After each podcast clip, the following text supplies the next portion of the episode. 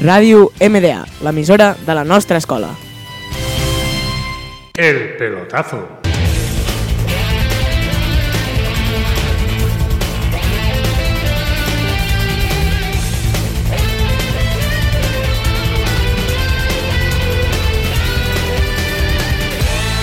Bienvenidos a todos y a todas a la emisora de Radio MDA. Bienvenidos un día más, un nuevo proyecto, un nuevo programa. Hoy os presentamos El Pelotazo, un programa de radio en el que vamos a hablar del verdadero fútbol, de la Liga Española y de un fútbol muy apasionante. Y están, hoy tenemos con nosotros a grandes participantes, grandes jugadores, a gente que verdaderamente le gusta el fútbol, a seis personas que nos van a acompañar durante el programa, durante la primera edición de este programa El Pelotazo.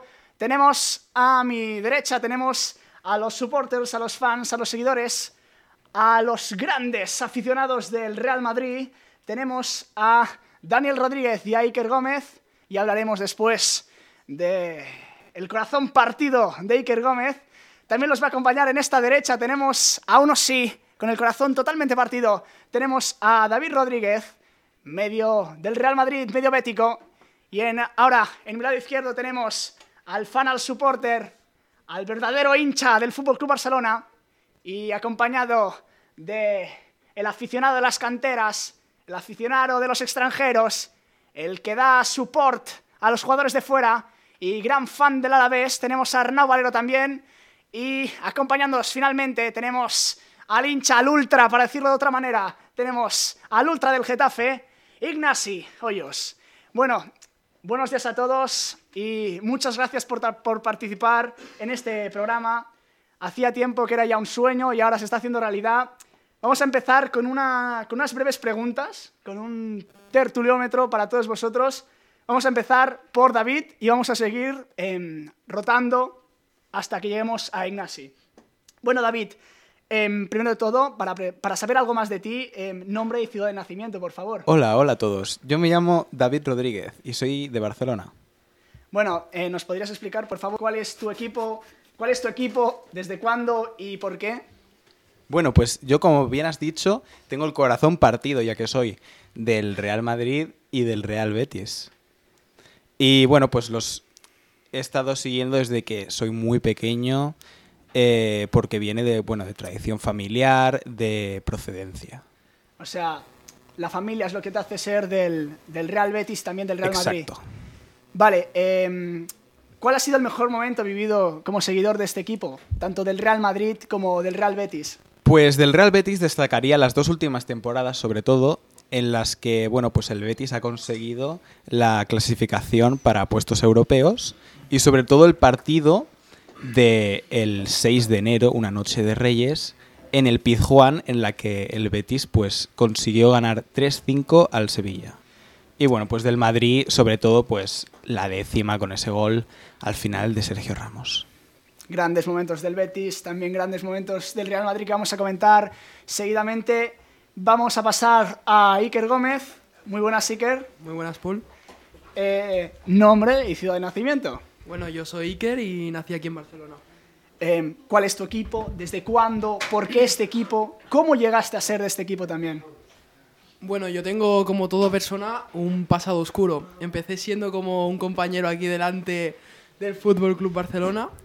Y luego, cuando empecé a crecer más, eh, me hice del Real Madrid. Y después, a, media, a los 10, 11 años, me hice aficionado del Celta de Vigo, que toda mi familia y yo somos de allí, de Galicia.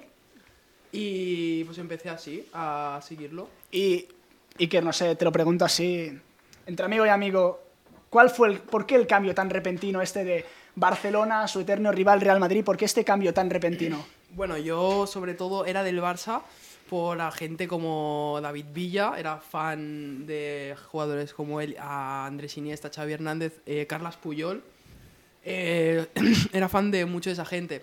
Pero luego empecé a ver el Real Madrid, a darme cuenta más de cómo era el fútbol y di cuenta que mi equipo era el Real Madrid. Bueno, vamos a preguntarte la, la misma pregunta que a David.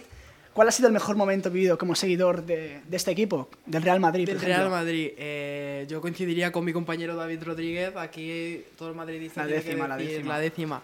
Y me gustaría decir un momento muy triste, que tampoco es muy lejano. Esa eliminación que podía llevar al Celta a la final de una Europa League por culpa de John Guidetti, un jugador recordado por todo aficionado del Celta. Aquel la portería vacía en el último minuto. Bueno, Pero bueno, él fue contra un todopoderoso, un Manchester United, y contentos del Celta. Ahora- esperemos que vuelva a brillar en la siguiente temporada.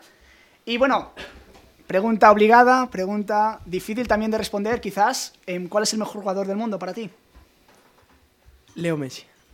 Lo ha vuelto a decir también. Pasamos a el siguiente, el siguiente aficionado, el siguiente participante de este programa. Tenemos a Daniel Rodríguez. Buenas tardes, Daniel. Eh, buenas tardes, Paul. Yo también voy a contestar la, la misma pregunta que les he hecho a mis compañeros, también del Real Madrid, pero en mi caso desde pequeñito. Desde siempre, desde, siempre del Real Madrid, siempre desde familia. ¿Tus padres también? A mi, mi padre, mi madre no le gusta mucho el fútbol, a mi padre tampoco le entusiasma, pero yo desde bien pequeño me gustaba mucho Eto. Tengo que decir que me gustaba mucho Eto y era jugador del Barça, pero me he sentido identi- identificado con esa camiseta blanca característica del Real Madrid y de pequeñito No, me ha gustado ganar. Siempre, siempre. Eh, la misma pregunta también, ¿cuál ha sido el mejor momento vivido y cuál es el mejor jugador del mundo? Para mí, mejor momento, voy a coincidir con mis dos compañeros también, la décima, momento clave para el madridismo que nos permitió volver a ganar una Copa de Europa después de muchos años y mejor jugador del mundo. Yo creo que mejor jugador del mundo en, en lo que únicamente a fútbol se refiere, Leo Messi porque tiene un don natural, pero sin embargo para mí el mejor mm, atleta dentro del mundo del fútbol es Cristiano Ronaldo, porque es un jugador que no tiene lo que tiene Messi, pero día a día trabaja y eso le ha hecho llegar a donde está. Dos jugadores diferentes. Muy diferentes. Sí, vale. Em, bon dia, Marc. Bon dia. Em, nombre y ciudad de nacimiento, por favor. Marc Parazón y soy de Barcelona. Bueno, ¿y cuál es tu equipo? ¿Desde cuándo eres de este equipo? ¿Por qué este equipo? Bueno, pues yo desde pequeño soy de- del Barça, eh, porque toda mi familia es del Barça y pues ha sido como hereditario y siempre he sido del Barça. Vale. em, ¿Y el mejor momento vivido con el Fútbol Club Barcelona? Cuando ganamos el sextete en la temporada 2009-2010, luego también la Champions del 2015 y cuando le remontamos el 6-1 al Paris Saint-Germain. Grandes momentos también. ¿Y cuál es el mejor jugador del mundo para ti? Sin ninguna duda, Leo Messi. Leo Messi. Pasamos al siguiente participante del programa. Buenos días, Arnau. Buenos días, Paul. Lo primero de todo decir que es un orgullo estar aquí, entre todos ustedes. Gracias igualmente. Em, ¿Cuál es tu equipo? ¿Desde cuándo? ¿Por qué sigues a este equipo? Mi equipo realmente, soy una persona muy... eh, que cambia mucho de equipos. Realmente soy una... No me identifico con uno, pero ahora mismo estoy muy enchufado con el Alavés. Realmente ha sido un equipo que me ha dado muchas ilusiones en esta Y- temporada. ¿Y cuál ha sido el mejor momento vivido con un equipo? Ya que como has cambiado algún momento que te Realmente, cuando era eh, muy pequeño, obviamente era del Barça. Es lo que siempre se ha llevado aquí en mi ciudad, Barcelona. Y cuando ganamos el sextete fue un momento de euforia total. Realmente, yo estaba, eh, fui a la Rúa y me lo pasé como un niño que era. Vale. Y otra vez, ¿cuál es el mejor jugador del mundo? Tenemos cuatro de cuatro respuestas que han dicho que es Leo Messi. Em, quizás Dani ha añadido que si habláramos de atleta, si habláramos de persona que trabaja día a día, estamos hablando de Cristiano Ronaldo, pero como jugador nativo, como jugador que nació con ese don, estamos hablando de Leo Messi. ¿Cuál es el tuyo? Sin duda, Leo Messi, eh, como futbolista en general. Pero realmente debo decir que eh, Cristiano Ronaldo es un goleador nato y eso tiene mucho mérito por su parte. Muchas gracias, Arnau. Vamos con el último participante del pelotazo. Buenos días, Ignasi. Buenos días. Eh, bueno, ¿de qué equipo eres? ¿Desde cuándo? ¿Por qué? Sorprende porque se suele ver el colisión bastante vacío, pero yo soy del Getafe. Am, soy del Getafe desde... Tampoco, tampoco hace mucho, la verdad. Eh, yo siempre he sido un gran detractor de lo que sería el Barça y el Madrid. No me gustan los equipos grandes y menos cuando hay temas fiscales y estas cosas por en medio, pero ahí yo no me meto. Y a mí me gustaba el Rayo, me gustaba el Getafe, me gustaba la Real Sociedad cuando, cuando jugaba mm, Aguirreche, pero sobre todo El Getafe, pues. Pues me ganó el corazón, la verdad. Ese equipo, ese equipo, además las camisetas, Dani Parejo, ahí el Mono Díaz, fantástico equipazo. Y pues. Un equipo que Getafe. está robando muchos corazones y también muchos puntos a otros equipos esta temporada. Hablaremos más tarde de sus últimas tres jornadas. Bueno, Paul, no te escapas. Ahora te toca a ti, el tertuliómetro. Dinos, ¿cuál es tu nombre y ciudad de nacimiento? Bueno, pues me llamo Paul y nací en Barcelona. Y bueno, ¿de qué equipo eres? Vosotros ya lo sabéis, no pienso responder a esta pregunta. Es una pregunta que en este, en este programa no debo contestar. Bueno, bueno. Y bueno, explícanos, ¿de dónde viene esta pasión por el periodismo deportivo? Desde muy pequeño em, sigo el fútbol, sigo muchos deportes, em, creo que el deporte forma parte de mi vida y creo que tengo que hacer algo, tengo el deber de hacer algo y transmitir esta pasión que tengo por el fútbol a otra gente. Y creo que esta manera en la emisora MDA es una muy buena manera de hacer que la gente se apasione por el fútbol como yo. Bueno, y ya que todos hemos contestado esta pregunta, ¿cuál es el mejor jugador del mundo para ti? Yo no le he contestado. Bueno, porque es que sabemos que tu respuesta sería un poco fanática, Ignacio. También es verdad. Bueno, em, yo creo que coincido con todos vosotros. El mejor jugador del mundo estas últimas temporadas ha sido Leo Messi, sin duda. Bueno, ahora sí, después de conocer un poquito más a nuestros, nuestros participantes de hoy en el programa del pelotazo, vamos a hablar de las últimas jornadas de la Liga Santander. Vamos a hablar de las últimas tres, un poquito por encima, algunos partidos, sobre todo de lo más destacado. Vamos a empezar por la jornada 29, 30 de por la jornada 29 de 38, eh, la jornada donde jugó el Barça contra el Español, el Alavés contra el Atlético de Madrid, el Real Madrid contra el Huesca, y también hubo partidos como el Getafe contra el Leganés, que lo va a comentar Nacho, y partidos como el del Betis contra el Rayo Vallecano, que comentará David Rodríguez. Eh, primero de todo, partido derby catalán, eh, va eh, empezó este partido el día 30 de marzo de 2019. Marc, por favor, coméntanos qué tal fue el partido en el Camp Nou que viviste desde muy de, desde muy de cerca. Bueno, sensaciones increíbles. Siempre es un partido complicado contra el español. Es el derby catalán. Pero como se ha podido ver, siempre les ganamos. Mm, tenemos un mejor nivel de plantilla y bueno, pues fue un partido un poco complicado que costó marcar, pero cuando Messi aparece, metió un doblete y eso fue lo que hizo sentenciar el partido.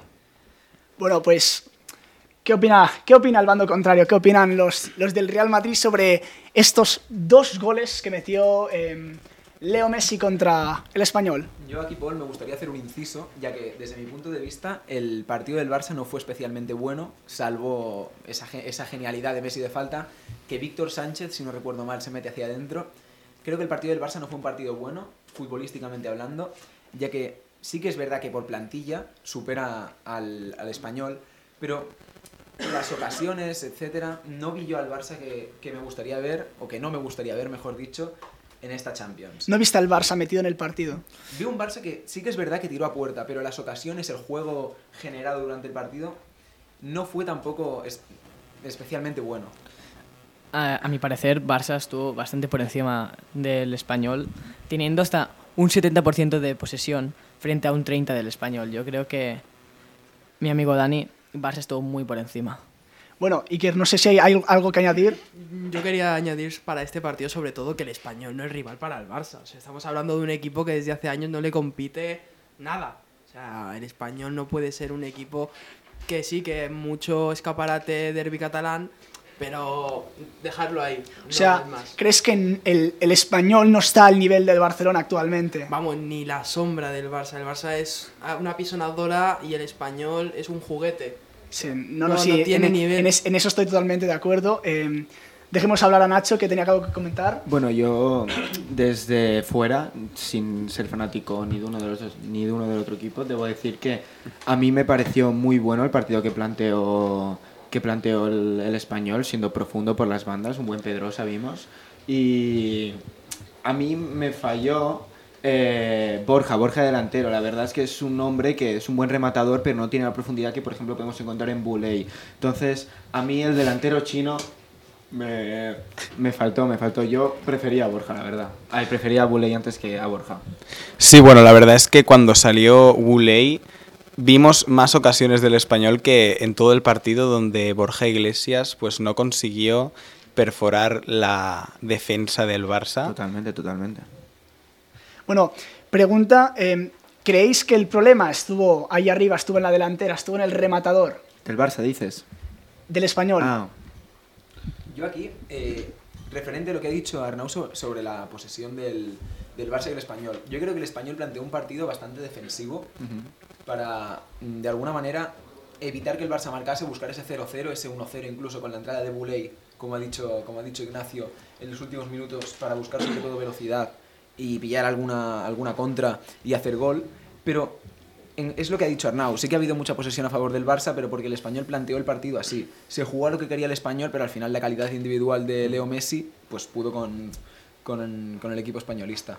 Bueno, yo creo que la culpa no fue de, de Borja Iglesias, sino que los dos centrales del Barcelona, tanto Piqué como el Englet, hicieron un muy buen partido, marcaron muy bien a Borja Iglesias, no dejaban que recibiese balón, lo- la cual cosa hizo que Borja Iglesias no pudiese generar ese juego para el español que, que siempre pues, está como un poco por encima que de, de la resta de jugadores. Entonces, tanto Marc como, como Dani como los demás me estáis diciendo que el, que el problema del español, el problema de este resultado, dos por encima, em, significa que el, el problema está, está en la pizarra, está, en el, está, está, plan- o sea, está mal planteado ya desde fuera, o fue la, la ejecución del, del partido. a ver, yo no sé de estadística, no sé de jugadores, no sé de fichajes, no sé de cantera, pero yo te digo algo, Paul. Yo soy el coach. Yo sé de fútbol, yo sé de sistemas. Y el partido estuvo muy bien planteado. El fallo fue la genialidad que tiene el Barça. El, no sé, no sé, subo anteponer además que Víctor Sánchez, por favor, Víctor Sánchez tuvo muy mala suerte ahí y fue un error garrafal, pero sinceramente yo creo que este partido debería haberse saldado en empate. Por lo bien que jugó el Barça en ciertos momentos, porque estuvo desaparecido en otros, genialidades le salvaron y por lo bien planteado por parte del español. Lo único que me faltó, Buley. Mm, Yo quería agregar que recordemos todos el pasado de Víctor Sánchez, que es un pasado culé, que jugó con Leo Messi en la cantera. Que se retire. Yo no digo nada, pero lo digo todo. ¿Eh? Esto es un dato que hay que tenerlo en cuenta. ¿Dónde iba en esa falta? Y añadir que a mí, personalmente, Rubi, el entrenador del español, es un entrenador que a mí me gustó mucho en el Valladolid. En el Ah, no, en el, En el Huesca. en el Huesca, perdón, me, me he equivocado. fallo, Icar. Y hizo un planteamiento que para mí fue de un equipo penoso, defensiva para defender, aguantar un 0-0. Y Ernesto Valverde, mm, muy bien en su planteamiento para enfrentarse. Cualquiera Gracias, lo hace bien con Messi en su equipo. Gracias, Iker. También. Pasamos al siguiente partido de, de esta jornada, de la, jornada- de la jornada 29. Estamos en el Alavés Atlético de Madrid, jugado el día 30 de marzo del 2019. Y Arnau nos va a hacer un primer planteamiento, ya que es su equipo. Y vamos a mirar después, vamos a comentar este partido. Primero todo, hablar que realmente en esta ocasión el Alavés eh, estuvo bastante mal frente al Atlético, el Atlético de Madrid. Pero yo quiero remarcar que Alavés eh, chutó 14 veces, mientras que el Atlético de Madrid chutó, eh, chutó 11. ¿Cuál es el resultado? El resultado es, es 3 a 1. Si no- No es un 0-4, creo. Es un 0-4. es un 0-4. Es un 0-4. Es un 0-4. Eso habla por sí solo, ¿eh, Arnau? Totalmente. Sí, o sea, el problema, es, el problema estuvo en el es que Tomas parte. el, el- el Atlético de Madrid salió mucho más mucho más metido en el partido y el Alavés no, no puede hacer nada delante de un, de un Atlético de, de un de Madrid como salió y bueno, Pero yo creo que el problema es que el Alavés empezó muy flojo, recibiendo dos goles en menos de 10 minutos casi. Recordemos un gol de Saúl en el minuto 5 y un gol de Diego Costa en el, en el 11 que hicieron que el Alavés ya fuera un poco con la cabeza baja. sí, vale. Yo aquí sí que es un partido que son dos equipos que realmente están en la zona alta de la tabla. El Atlético segundo y el Alavés luchando por Europa League, Champions. Pero me parece que pese a estar dos, o sea, pese a que los dos equipos están muy cercanos en la clasificación, creo que el Alavés no tiene plantilla para competir contra todo un Atlético de Madrid. Ese es sí el que al final tiene jugadores buenos, Inui, Es un jugador que a mí personalmente me gusta bastante, el japonés. Tiene también a, a Wakaso. Son jugadores bastante curiosos. Son jugadores buenos, pero que no están a la altura Claro, de no un Atlético altura, de pues, Madrid. de un Saúl Ñíguez o de un Tomás Party. ¿Qué esperas con un portero como Pacheco? Eh, Perdona decírtelo, pero en este partido el problema que tuvo también en el Alavés es que Inui no jugó. Y realmente, como más nombre, tenemos a Inui. Y yo creo que a, a defensa de Pacheco tiene, es un veterano con gran nombre y, y que ha jugado a grandes niveles. Cabe recalcar que Pacheco tiene una Champions. Que estuvo cierto. en la plantilla de la décima del Real Madrid. bueno, en, en David, no sé qué tenías que comentar, ¿sabes? Sí, bueno, a mí me parece que el Alavés eh, siempre se ha destacado por un equipo que no recibe muchos goles y que es muy sólido defensivamente. Y en este partido, pues salió de una manera que el Atlético lo arrolló, que no tuvo ninguna posibilidad de ganar el partido. Y creo que hubo, pues, algún. Yo creo que es más falta de, de ganas de los jugadores, ya que se ha visto durante toda la temporada que el planteamiento que propone el entrenador es bueno. Eh, para mí, golazo de Tomás Parte y no sé, no sé para vosotros. Salió aplaudido.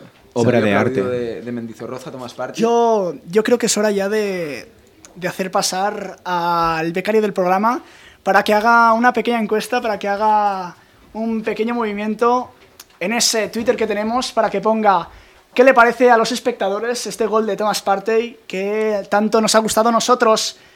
Muy buenas, becario.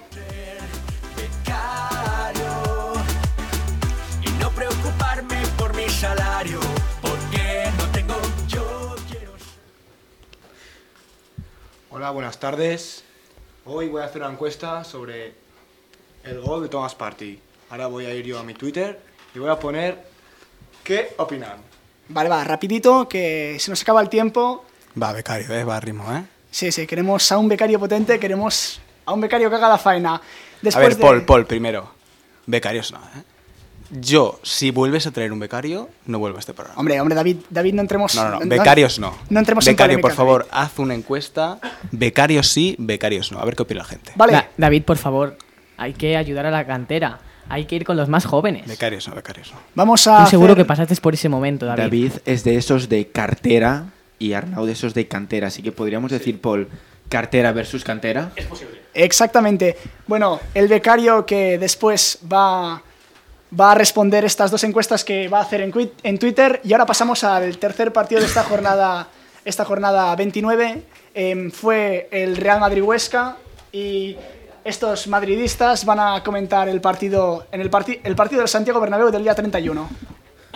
Partido disputado, sorprende el, el nivel que mostró el Huesca en, en, eh, en el Santiago Bernabéu. La verdad que el Huesca es un equipo que actualmente, aparte de venir de una racha muy buena, eh, se lo está jugando todo, quiere mantenerse en primera división, quiere permanecer en primera y el Madrid ahora mismo está en horas bajas. Además, eh, el, el entrena- el entrenador del Real Madrid sí que es verdad que plan- planteó, puso jugadores que tal vez no son los que mejor están actualmente, ya que puso, eh, desde mi punto de vista, a Gareth Bale, que yo creo que no es un jugador en estos momentos para el Madrid y que es un problema grave. Tiene que pensar Florentino cómo va a vender al galés este verano. Jugó con Brahim, jugó con- también con Luca Zidane.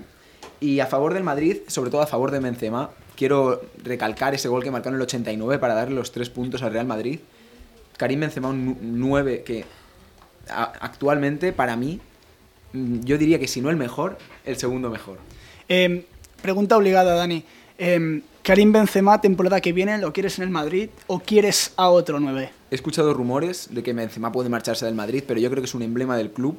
Detrás de Sergio Ramos y Marcelo, para mí me parece el tercer jugador más importante por, por tiempo que lleva en el Madrid y por realmente lo que representa para el club. Ya sabes, Dani, que yo no soy un, un fan de, la de Madrid, pero te aseguro que Benzema es un jugador que ha jugado con mucho orgullo en el Madrid y no a mí me gustaría que se retirara en él. De veras. Bueno, para recalcar sobre el partido contra el Huesca, recordar que era el segundo partido después de la vuelta de Zidane que estaba intentando recuperar jugadores perdidos como son Marcelo, como son Isco, como son eh, todos estos jugadores que llevan temporadas sin jugar, poniendo a Brahim Díaz, que recordar ha jugado dos partidos o un partido contra eh, si no recuerdo mal, David fue contra el Melilla, Brahim, jugó algo y poco más. Sí, bueno, jugó creo que un rato el, el- la, la justa semana en la que vino, la que fichó, y luego s- ha tirado dos meses sin jugar ningún En el partido. banquillo dos meses, sí, sí. Y nada más, y yo quería recalcar jugadores como, como Odriozola, que han hecho una temporada que ha pasado desapercibida, pero espectacular a mi forma de ver. Supliendo una posición como es la de Carvajal, porque ha tenido muchas lesiones y ha cumplido a un nivel altísimo. Y jugadores que eh, descubiertos como son Marcos Llorente, que para mí es mejor que Casemiro. No, no, hombre, no, no, no. Casemiro titular. Yo quiero hacer un pequeño inciso. Me parece vergonzoso que el Real Madrid tenga que ganar al Huesca, que es colista de la liga, marcando un gol en el 89. Me parece vergonzoso. Era para poner emoción a la cosa. Pero es que hay que, hay que decir, Marc, hay que decir que, que el Huesca también se está jugando mucho. El Madrid ya juega sin su, sin su instinto de voy a ganar la liga, voy a ganar la Liga Santander y el Huesca está diciendo quiero quedarme en primera. Yo creo que es por eso, por el que el Huesca dijo voy a salir a por todas. A mi parecer, Marc le está sacando mérito al Huesca. El Huesca, un equipo que ahora mismo está jugando con una actitud de hierro, de querer luchar, seguir en esta, en esta liga y que te aseguro que los tres partidos que quedan, eh, ningún, ningún partido contra el Huesca se va a ganar fácil. Todos se van a sufrir. Yo ahora creo que, desde mi punto de vista, los equipos más difíciles de la liga, aparte de Barça, Atlético, equipos que están arriba, es el Huesca, uno de los equipos más difíciles. Sobre todo en el Alcoraz va a ser muy difícil vencerles, ya que al encadenar esta racha de resultados buenos, positivos, y se, se ven ya muy cerca de, de la permanencia, sí que es verdad que aún están colistas, pero yo creo que la actitud de, de Francisco, del Mister, que ha inculcado a sus jugadores, puede valerle al Huesca para, si no, si no mantenerse, luchar y hacerlo muy bien en primera. Perdona chicos, pero yo tengo una pregunta. ¿Huesca se salva? No. No. No. No.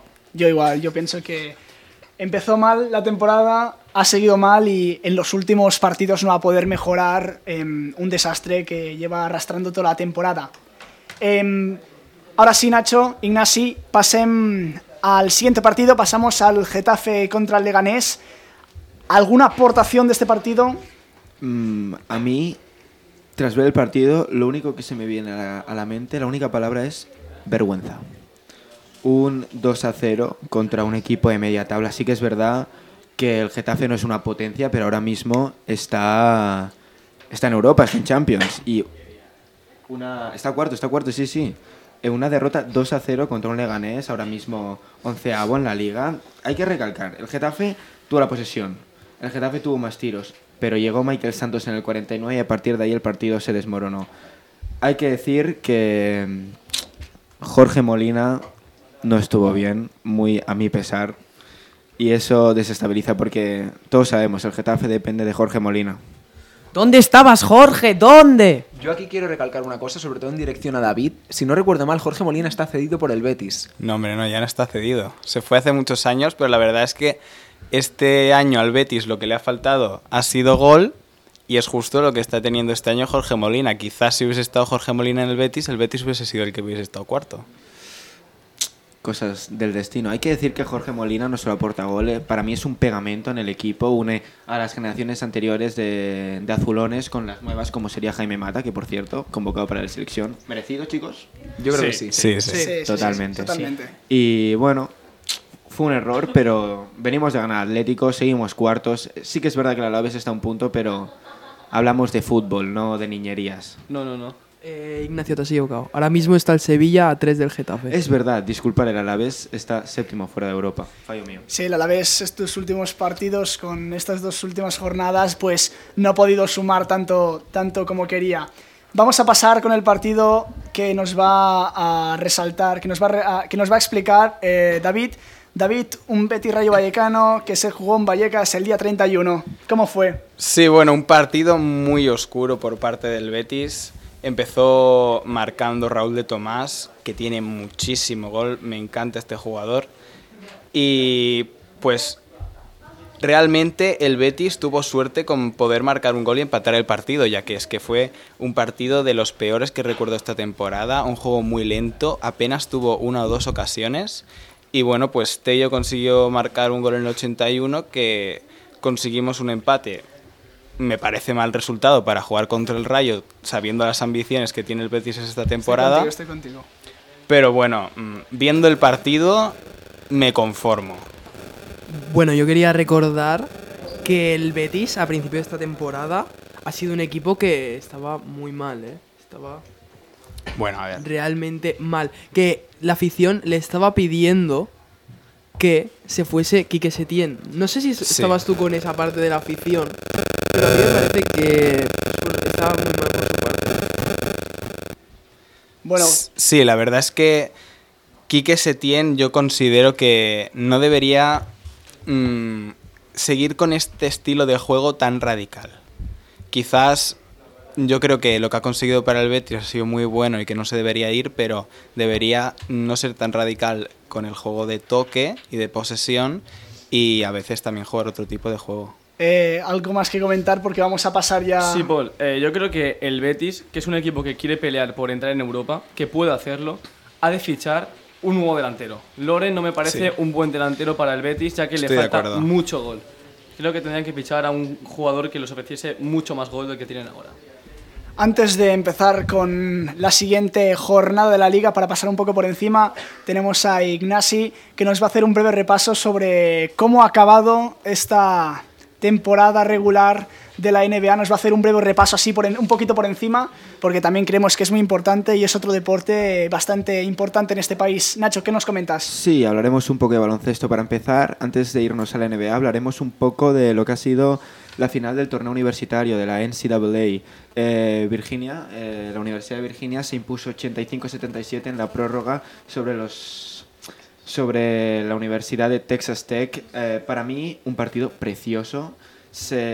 Virginia jugó muy bien la primera parte. Ty Jerome, eh, Guy Ritchie, que son los. El juego exterior que tiene Virginia fue fantástico. Ambos anotaron más de 20 puntos y un tiro exterior, una- un, un acierto, una visión de juego, sobre todo por parte de Ty Jerome. Además, acompañados por DeAndre Hunter, que también anotó. Y fue el que acabó mandando el partido a la prórroga con un triple decisivo, ya que en la segunda parte los de Texas apretaron con un fantástico Mooney, gran tirador, y pues fuimos a la prórroga, tiros libres, y ahí ya sí que no perdonaron los chicos de Virginia. Y bueno, ya en el ámbito profesional, en lo que sería el baloncesto de equipos, de clubes. eh, en la NBA, pues, si hablamos en el oeste, ya tenemos la lista para los playoffs. Primero Warriors, le siguen Nuggets y Rockets bastante lejos, Trailblazers cuartos, Jazz, Thunder, Spurs y Clippers en playoffs. Muy decepcionante la temporada de los Thunder. Para mí eh, estuvieron segundos durante casi toda la temporada y al final han acabado sextos. Y también eh, Lakers y Mavericks. Lakers con LeBron fuera de playoffs, totalmente un equipo desganado que no jugaba nada, con muchos problemas internos. Y Mavericks, bueno, con Luca y con y con Nowitzki. Ha sido una temporada divertida para ellos, pero bueno, ¿qué opináis vosotros, chicos?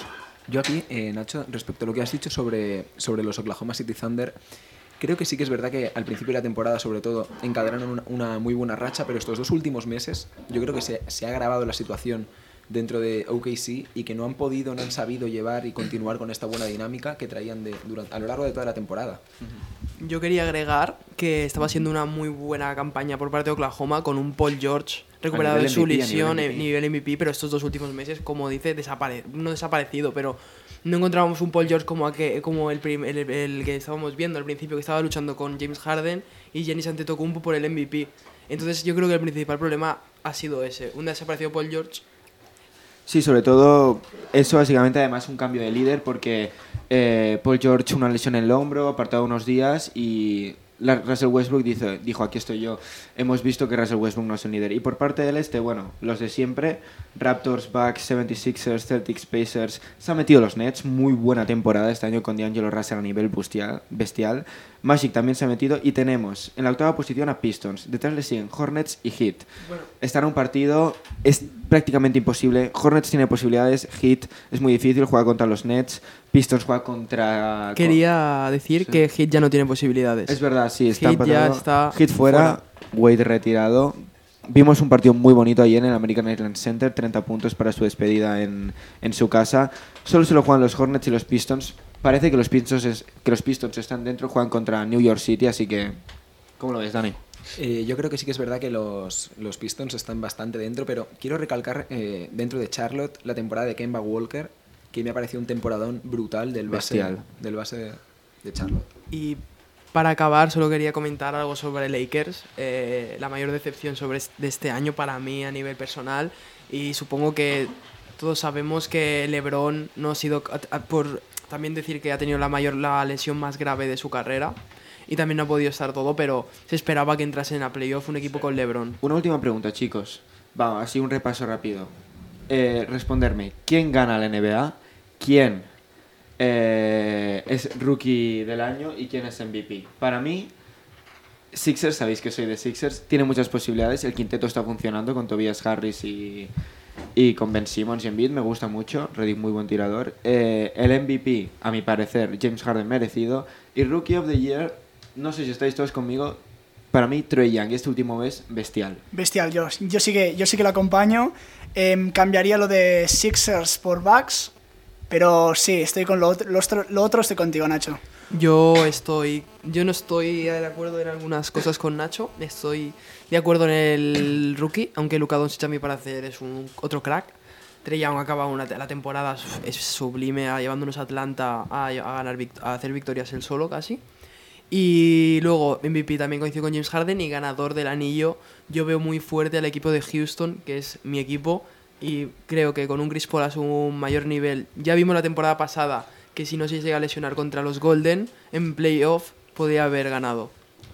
A mi parecer, yo coincido con Paul en casi su plenitud, ya que creo que Bucks puede ser un gran equipo para ganar el anillo, pero creo, eh, a mi parecer, que puede haber la posibilidad de que den eh, el premio de Roy a los dos jugadores, a Luca y a Trey Young. No, sé, no sería la primera vez, ya, ya ha En pasado el no- varias 96 veces. puede ser. Sí, sí, sí, diría que. Ahora no recuerdo quién. Kobe lo compartió. Kobe lo compartió. No, no, no recuerdo con quién, pero. Mm, Pero creo que fue en el 96, 99, Sí. 90 98 incluso. Pero hacía Sí, mucho bueno, ti- alguno de estos años. Hacía mucho tiempo que no había eh, Royce con tan nivel. Muchas gracias, Ignasi. Muchas gracias a los demás por este inciso de la NBA, del básquetbol americano. Vamos a repasar rápidamente eh, los, partidos que, los partidos que hemos tenido entre semana, la jornada 30 de 38. Voy a, voy a hacerlos un repaso, vamos a hacerles un repaso rápido y después vamos a acabar de comentar esta jornada 31 para acabar y después, bueno, vamos a tener un breve inciso del becario. Em, en la jornada 30 tuvimos el Atlético de Madrid, em, Girona Fútbol Club, donde ganó el Atlético de Madrid 2 a 0, con goles de Diego Roberto Godín en el 76 y Antoine Griezmann en el 90 más 4. Un Villarreal Fútbol Club Barcelona, em, 4 a 4, partido muy interesante en el Estadio de la Cerámica. Vergonzoso. Partidazo. Por parte del Barça. Para mí, partidazo del Villarreal, que Sí. lo dio todo por, por luchando esos tres puntos, pero eh, esos últimos minutos no, no perdonó el Barça y el Villarreal. Eran tres puntos muy importantes para ellos, solo lograron uno. Y el Barça es el Barça, es Leo Messi, es Luis Suárez y eso. Y remarcar que se le cayó al Villarreal el partido cuando vio la, eh, la roja al jugador Granota, a, Álvaro. Y yo creo que allí Villarreal no supo gestionar eh, la inferioridad. Y pa- Repasemos los... ¿Cómo lo visteis los barcelonistas? Disculpa, Paul, ¿cómo lo visteis, Marco, el partido? Para mí Mm. vergonzoso por parte del Barça. Dímelo tú. Yo creo que fue un buen partido. El Villarreal lo planteó bien, supo aprovechar las que tuvo. Y, y pues bueno, el delantero eh, Samu hizo mucho daño atrás, pero bueno, es que es eso. No, no, Samu Chukwueze. Chukwueze. Cuece. Y Toco de Cambi también. Sí, pero hizo más daño Samu. Y luego, pues bueno, es eso. Tener a Messi y a Suárez arriba hacen que sea pues decisivo un partido. Y pues, se- conseguimos sacar un punto que teníamos que haber sido tres, pero bueno. Aquí lo que ha dicho, lo que ha dicho Marc de Samu Chukwueze, cabe recalcar que es un jugador que llegó al Villarreal por menos de 500.000 euros. Sí, lo que quería el Arsenal, de hecho. Su valor en, en Transfer Market creo que son actualmente 40 millones. Es un jugador que Sí. ha Sí, tenido una pasó, progresión brutal. pasó el reconocimiento médico con el Arsenal y lo acabó fichando el Villarreal y mira, está dando muy buen rendimiento. Muy buen jugador. Yo quería destacar que el Villarreal empezó ganando la jornada en la jornada 29 eh, al Celta. Lo empezó ganando 2-0 y acabó perdiendo. Empezó ganando al Barça por bastante... Bueno, se puso en un, con un 4-2 al Barça y acabó empatando. Y en la última jornada, que luego comentaremos, el partido contra el Betis, que perdió. O sea que lo tiene realmente difícil para eh, seguir en la primera división española la, la temporada que se viene. cae totalmente, se cae con el Huesca. Bueno, eh, empezó marcando Coutinho en el 12, después Malcolm en el 16, marcó Samuel en el 23, Caltoco en el 50, Vicente Iborra en el 62, Carlos Vaca en el 80, hubo expulsión para Álvaro en el 86 y entonces apareció Messi en el 90 y Luis Suárez en el 90 más 3. Increíble las faltas que tira Leo Messi. Son increíbles. Y si Víctor Sánchez te ayuda, pues... no vale más. Exactamente. Vamos a hablar del partido del Valencia contra el Real Madrid. Em, el Valencia 2, Real Madrid 1. Empezó marcando Guedes en el 35, después Ezequiel Garay en el 83 y ya para acabar el partido en el 90 más 3 marcó Karim Benzema. Yo aquí, pequeño inciso, eh, Se llama. Guedes. Se llama Gonzalo Guedes, correcto. Soy del Real Madrid de toda la vida, como he dicho antes. Y cabe destacar en, en el Valencia Dani, a Dani Parejo, jugador brutal, procedente Del también- Getafe. Procedente también, jugó en el Getafe, como ha dicho Nacho, también en el Real Madrid. Y me parece el jugador más importante eh, dentro de un equipo después de Messi en todo el fútbol español. Mm, Yo quería decir sobre Dani Parejo, un jugadorazo espectacular, pero recordar que hace dos años era que se quería ir al Sevilla por la mala situación del Valencia y nadie de la afición estaba quería le, le quería ver en el Y que le gustan las cervezas. También les gusta mucho la fiesta ese hombre. Un jugador fiestero, se podría comparar incluso con, con Guti, ¿eh? Grande Guti, grande Guti. Y yo no, yo solo quería decir también recalcar al mejor delantero español del mundo actualmente, llamado Iago Aspas. No me Eh, Jorge Molina, creo que te has equivocado. No, no. Sí, se ha Jorge equivocado. Molina, Jorge se No ha queremos- equivocado. no queremos, efectivamente. no queremos Jorge Molina. discusiones en el Eh, pelotazo. datos, eh, Iago Aspas ha sacado el solo al Celta del descenso con cinco goles en tres partidos, remontando el solo partidos y Héroe, dando héroe. goles. Porque Diego Aspas saca al Celta del descenso. Jorge Molina ha metido a Getafe en Europa. Y Mira- ha sacado un álbum de Mira- reggaetón. Mira los números de, mira los números de Iago Aspas. Eh, Mi- mira Ma- tú las Maxi canciones de Gómez- Jesse. Maxi Las Gómez canciones de. GS, eso sí que es bueno, por favor. Maxi Gómez es No, no, lamentable. no. El punto del Celta es muy malo. No, hombre, no, no, digas. una jugando, jugando, jugando con Iago Aspas, todo el mundo es bueno. Es Vamos. espectacular. Vamos a pasar al siguiente partido. El español empate contra el Getafe, Borja Iglesias en el 56 y Ángel en el 72. Em, Partidazo, ya está, nada más, sigue. No hay más Nada- datos. Nada más que añadir. Después, un Sevilla que sobrepasó 2 a 0 al Alavés. Hubo gol de Roque Mesa en el 41 y Sarabia en el 80. Lamentable, lamentable la actitud de la afición del Sevilla haciendo cánticos y luego Joaquín Caparrós, que bueno, quiero eh, desde aquí decir que bueno, realmente me da pena su enfermedad, pero lamentable su actitud apoyando a los seguidores y a los ultras del Sevilla que hacían cánticos ofensivos hacia el Betis. Una vergüenza. Recordemos que el Betis está multado por hacer cánticos machistas y ah, hacia el jugador, no me acuerdo, un punta, un punta. Viva Rubén Rubén Castro. Castro. Yo no digo nada, pero yo no voy a reproducir el canto, Fue- pero... Fue hace que muchos vale la años. pena no repetir. Rubén Castro eh, supuestamente eh, agredió, agredió a su mujer y la afición del Betis no, no lo condenó, sino que además apoyó a Rubén Castro. apoyó y, y, y se, y estaba Fue- echándole culpa a la mujer. fue una Nadie parte-. Actitud lamentable. Fue una parte minoritaria de la afición a la Lamentable. cual no representa el Betis y el entrenador no se puso a apoyarla como sí que se puso Joaquín Te Caparrós. matan los colores, David, te matan los colores. Hashtag ultras no. Eh, siguiente tampoco. partido, último partido que vamos a comentar de la jornada 30. Eh, em, el- la Real Sociedad ganó 2 a 1 al Betis. en goles de Juan Miguel. Después marcó Canales en el 56 y Mikel en el 83. Muy mal partido. Sí, Nefasto. Nada, más que, Aburrido, nada más que aburrido. comentar. Sí, Pues. Normal. Y ya para acabar va a volver una persona que esperamos con muchas ganas, va a volver nuestro becario. Me voy, David, me voy. Yo, si hay becarios, me voy. Nunca entran a plato. Buenas becario, ¿qué tal? ¿Cómo ha ido estas encuestas que hemos hecho? Bueno chicos, acabamos de hacer las encuestas y en el Twitter ha salido en la primera pregunta si Thomas Party fue un golazo o no. Con un 85% de votos ha salido que sí fue un golazo y un 15% que no. No sé qué opináis vosotros. Sí, la verdad que Sí, fue la un verdad, estoy de acuerdo. Es que fue un jugador del golazo, Agujereó la portería. No veía nada más bonito desde los cánticos del español insultando a Piqué. Pero yo solo quería recordar que Tomás Party eh, se quería ir del Atlético de Madrid para todos los aficionados rojiblancos.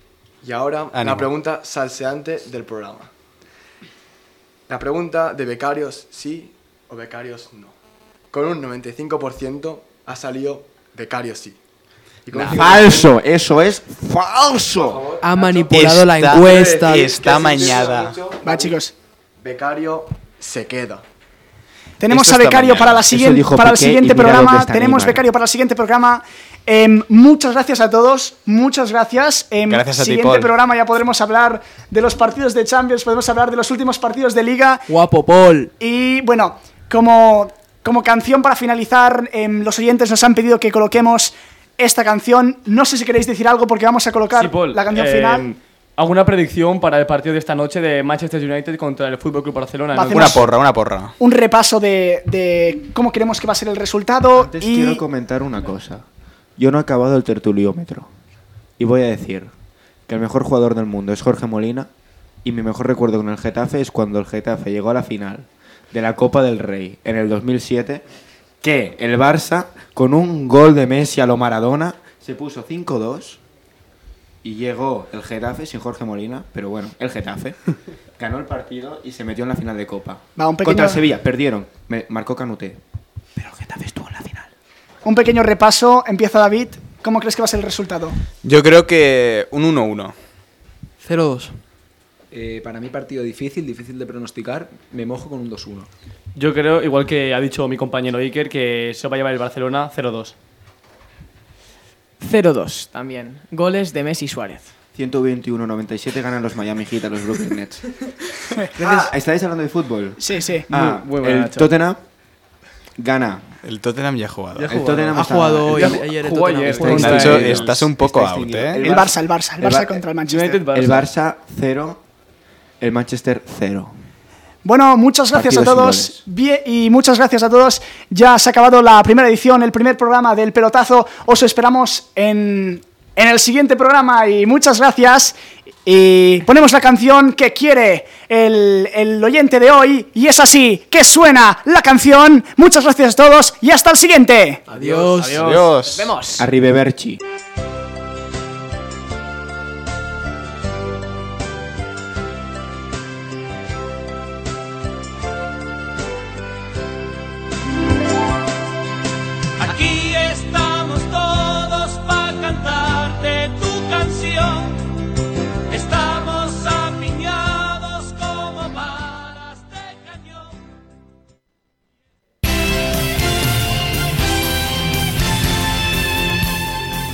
Ràdio MDA, l'emissora de la nostra escola.